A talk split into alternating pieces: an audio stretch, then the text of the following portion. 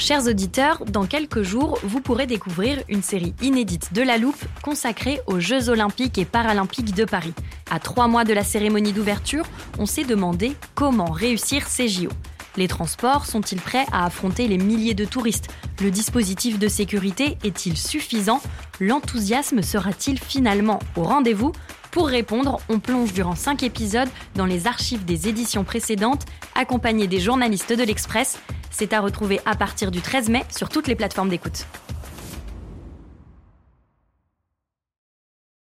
Hiring for your small business? If you're not looking for professionals on LinkedIn, you're looking in the wrong place. That's like looking for your car keys in a fish tank. LinkedIn helps you hire professionals you can't find anywhere else, even those who aren't actively searching for a new job but might be open to the perfect role. In a given month, over 70% of LinkedIn users don't even visit other leading job sites. So start looking in the right place. With LinkedIn, you can hire professionals like a professional. Post your free job on linkedin.com slash people today.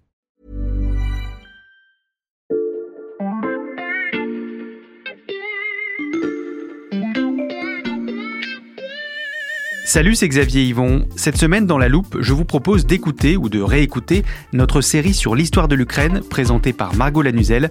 Bonne écoute. Hier, dans la loupe, nous vous avons présenté l'historien Yaroslav Lebedinsky. Il est venu avec un livre écrit spécialement pour nous, où il nous fait découvrir les personnages qui ont fait la nation ukrainienne. Une nation avec sa propre histoire, contrairement à ce qu'affirme Vladimir Poutine. Dans le premier épisode de cette série, il était question de Danilo Ier, roi de Galicie et de Volhynie, l'un des premiers grands symboles du pays et de la construction de l'identité ukrainienne. Et Yaroslav Lebedinsky est de retour en studio pour évoquer notre deuxième personnage historique. Bonjour Yaroslav. Bonjour Margot. Pour la suite de cette série, on va tourner ensemble les pages de ce livre d'histoire. Jusqu'à quelle période aujourd'hui? Eh bien, nous passons du Moyen Âge à la fin du XVIIe siècle. Nous allons y apprendre ce qu'est un hetman, vous nous l'avez annoncé hier. On va aussi découvrir la cosaquerie ukrainienne et rencontrer le tsar Pierre Ier. Épisode 2, Ivan Mazepa, traître pour la bonne cause. Comme hier, on va commencer par poser les bases. On a notre livre devant nous. Est-ce que vous pouvez nous dire à quoi ressemble Ivan Mazepa Eh bien, vous pouvez l'imaginer comme vous voulez, puisqu'aucun portrait authentique de lui n'existe. Ils ont tous été détruits sur l'ordre de Pierre Ier après les événements que nous allons euh, raconter.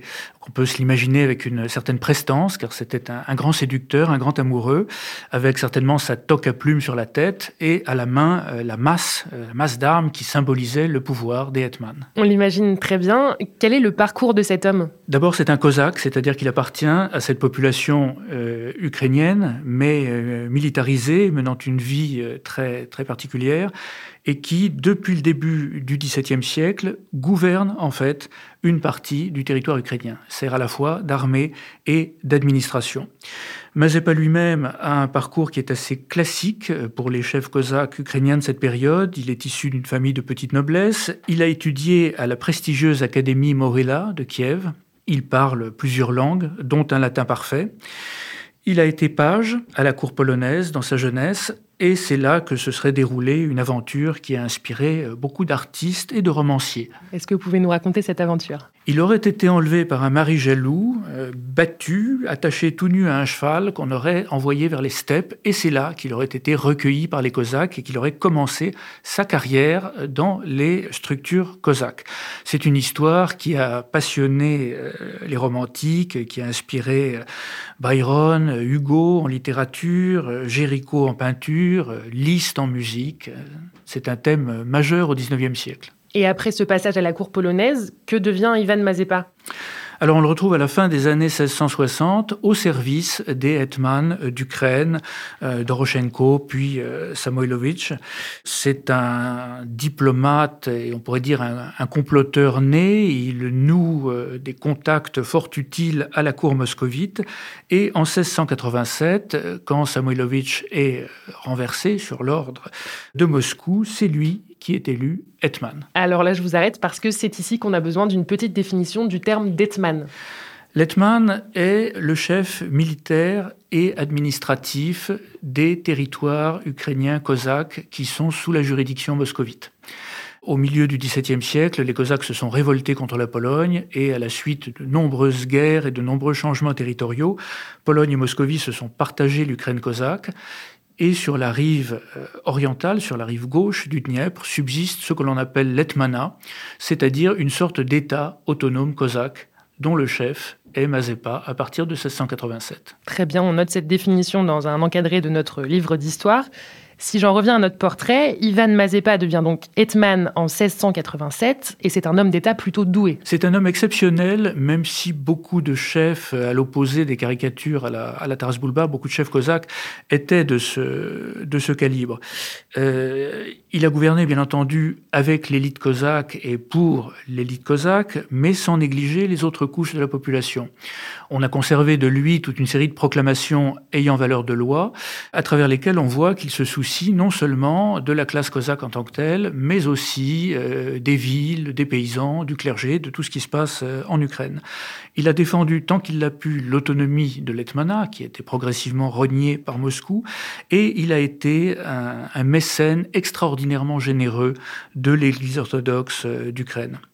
En outre, en 1704-1705, au moment où la guerre russo-suédoise commence à menacer le territoire polonais puis ukrainien, Mazepa profite des événements pour occuper en Pologne la rive droite du Dniepr et au-delà la Galicie et des parties euh, de la, de la Volhynie, c'est-à-dire pratiquement l'ensemble des territoires ethnographiques ukrainiens, reconstituant ainsi ou annonçant euh, pour l'avenir une forme euh, d'Ukraine intégrale, ce qui est extrêmement intéressant. Yaroslav Lebedinsky, on a appelé cet épisode le traître pour la bonne cause. Pourquoi et surtout par qui Ivan Mazepa est-il considéré comme un traître? Mazepa est considéré comme euh, l'architraître par les historiens russes. Parce qu'en 1708, il change de camp, il quitte le camp russe et se rallie au roi de Suède. Cette trahison est totalement paradoxale. En 1708, euh, Mazepa a pratiquement 70 ans, il est richissime, il est couvert d'honneur, et il jouit de la confiance pratiquement absolue du tsar Pierre Ier, Pierre le Grand pour les Russes. Pourquoi dès lors ce changement de camp? D'une part, la guerre pèse de plus en plus lourdement sur l'Ukraine. L'Ukraine, pour euh, Pierre Ier, c'est une ressource qu'il utilise sans ménagement, qu'il s'agisse de la population ou des approvisionnements de toutes sortes. D'autre part, des signaux de plus en plus précis viennent de Moscou, des signaux qui indiquent que euh, le temps de l'autonomie cosaque touche à sa fin et que le tsar envisage d'aligner purement et simplement l'Etmana sur le droit commun russe et de mettre fin donc à cette, à cette exception. En 1708, euh, Mazepa se détache peu à peu en secret de Moscou, avec d'ailleurs le soutien, les encouragements de toute une partie de ses collaborateurs, de cette élite cosaque euh, dirigeante. Finalement, euh, Mazepa décide, à l'automne de 1708, de se rallier au roi de Suède, à Charles XII. Du point de vue de Pierre Ier, c'est une abominable trahison, et c'est une nouvelle qui stupéfie littéralement l'Europe, dont on trouve la trace jusque dans les gazettes françaises euh, à l'époque. Et quelles sont les conséquences de cette trahison? Alors d'abord, la réaction euh, moscovite est foudroyante. La ville de Batourine, au nord de l'Ukraine, qui est la résidence de l'Hetman, est détruite et sa population est massacrée intégralement. Un nouvel Hetman est élu, dans les conséquences que l'on imagine, et l'église que Mazepa a couvert de bienfaits le frappe d'anathème. Il est désormais un proscrit, une sorte euh, d'excommunié. Lui affirme à ses collaborateurs et dans la proclamation qu'il publie pour expliquer son changement de camp, avoir agi pour votre bien à tous, qui s'adresse aux Ukrainiens, pour vos femmes et enfants, pour le bien commun de notre mère, ma patrie, la pauvre Ukraine. Donc un homme d'État talentueux qui décide de trahir la Russie pour, dit-il, le bien de l'Ukraine. Et vous allez nous l'expliquer, Yaroslav Lebedinsky, un homme dont la chute va permettre la rédaction d'un texte fondateur.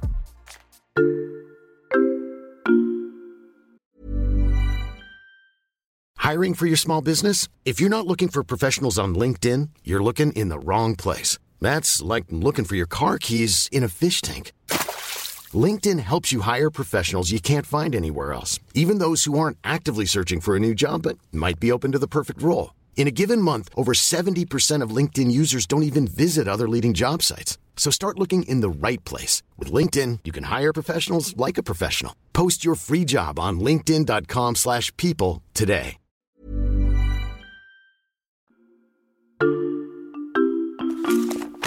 On va d'abord euh, finir l'histoire d'Ivan Mazepa. Est-ce que les Cosaques dans leur ensemble le suivent dans sa trahison de la Russie? Non, tous les Cosaques ne le suivent pas. D'une part, certains d'entre eux en sont empêchés par euh, l'armée moscovite. D'autre part, euh, le changement de camp de Mazepa a été préparé dans un tel secret que toute une partie de la population ne comprend pas en réalité ce qui se passe et ne le suit pas. Il est cependant rejoint par les aporogues de la, la Sich, la Sich qui est ce camp virtuellement indépendant sur le cours inférieur du Dniepr et qui incarne les plus anciennes valeurs cosaques. Mazepa est un peu soutenu par ces cosaques par excellence. Pour le reste, son aventure s'achève en débâcle à Poltava le 27 juin 1709, bataille remportée par les moscovites. Mazepa, euh, accompagnant le roi de Suède Charles XII, se réfugie en territoire ottoman où il meurt peu après. Mais après sa mort, euh, ses idées continuent d'infuser dans la société ukrainienne notamment chez les Cosaques qui l'ont suivi. Oui, euh, ces partisans en exil, qui sont quelques milliers, élisent un nouvel Hetman pour continuer son œuvre, et ils adoptent à cette occasion un texte tout à fait extraordinaire, une constitution qui délimite les rapports de l'Hetman et de l'Assemblée générale des Cosaques, qui réglemente les rapports entre les Cosaques, donc cette caste militaire, et les civils ukrainiens, et qui garantit l'autonomie euh, des villes dont on a évoqué hier l'importance en Ukraine. Et cette constitution, elle, laisse une marque dans l'histoire de l'Ukraine? Oui et non. Elle n'a jamais été appliquée. C'était plutôt un programme de reconquête qu'un texte normatif. Mais elle reflète parfaitement les idéaux et la pensée politique des dirigeants cosaques d'Ukraine au début du XVIIIe siècle. Et c'est un moment de cristallisation de cette pensée politique qui nous rappelle en même temps que les cosaques ne sont pas simplement une armée. Ils sont aussi donc une administration, une, une organisation politique, l'ossature d'un véritable État. Et on a là donc une vraie idéologie politique totalement opposée à celle de l'autocratie moscovite. Et que se passe-t-il en Ukraine après l'échec d'Ivan Mazepa sa défaite accélère le déclin des structures cosaques qui sont désormais sous la, la surveillance permanente euh, du pouvoir russe. Elles sont finalement liquidées par Catherine II, Catherine la Grande pour les Russes, entre 1764 et 1783. Et à ce moment-là, donc on est à la fin euh, du, XVIIIe siècle, la cosaquerie ukrainienne euh, cesse d'exister, mais elle entre dans le domaine du mythe, et Mazepa, bien sûr, devient euh, l'un de ses héros. Donc si on en revient à l'Ukraine d'aujourd'hui, comment est perçu le personnage de Mazepa? Est-ce que c'est un héros, justement? Il est perçu comme un homme d'État, un dirigeant euh, de grande qualité, euh, ce qui est vrai d'ailleurs quand on regarde les sources, et il est perçu comme l'homme qui a conduit donc cette ultime tentative indépendantiste des Cosaques d'Ukraine pour euh, les libérer, comme il le disait, du protectorat inutile et malheureux de la Moscovie. Et son portrait orne l'un des billets de banque ukrainiens, portrait imaginaire, je le rappelle. Mais vous avez commencé à nous l'expliquer tout à l'heure, c'est pas tout à fait la même vision en Russie.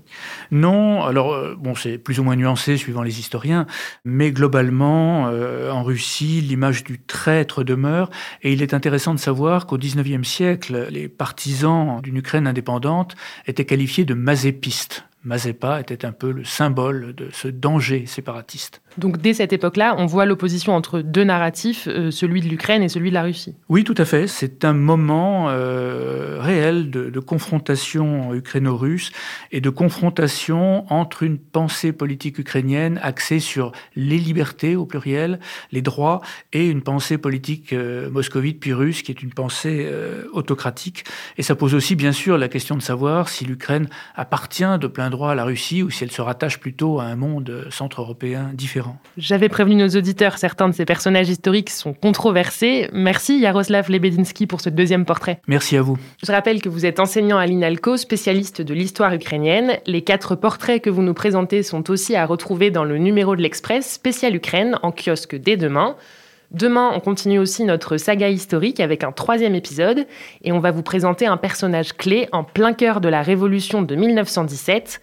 Si vous voulez être sûr de ne pas rater la suite de cette série, vous pouvez vous abonner à la loupe. Pour cela, il vous suffit de vous rendre sur votre plateforme d'écoute préférée, comme Spotify, Amazon Music ou Podcast Addict par exemple. Pour nous écrire, l'adresse c'est toujours l'express.fr.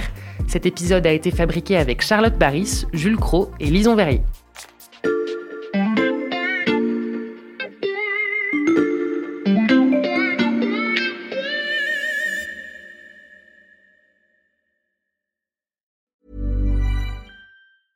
Planning for your next trip? Elevate your travel style with Quince. Quince has all the jet setting essentials you'll want for your next getaway, like European linen, premium luggage options, buttery soft Italian leather bags, and so much more. And is all priced at 50 to 80% less than similar brands. Plus, Quince only works with factories that use safe and ethical manufacturing practices.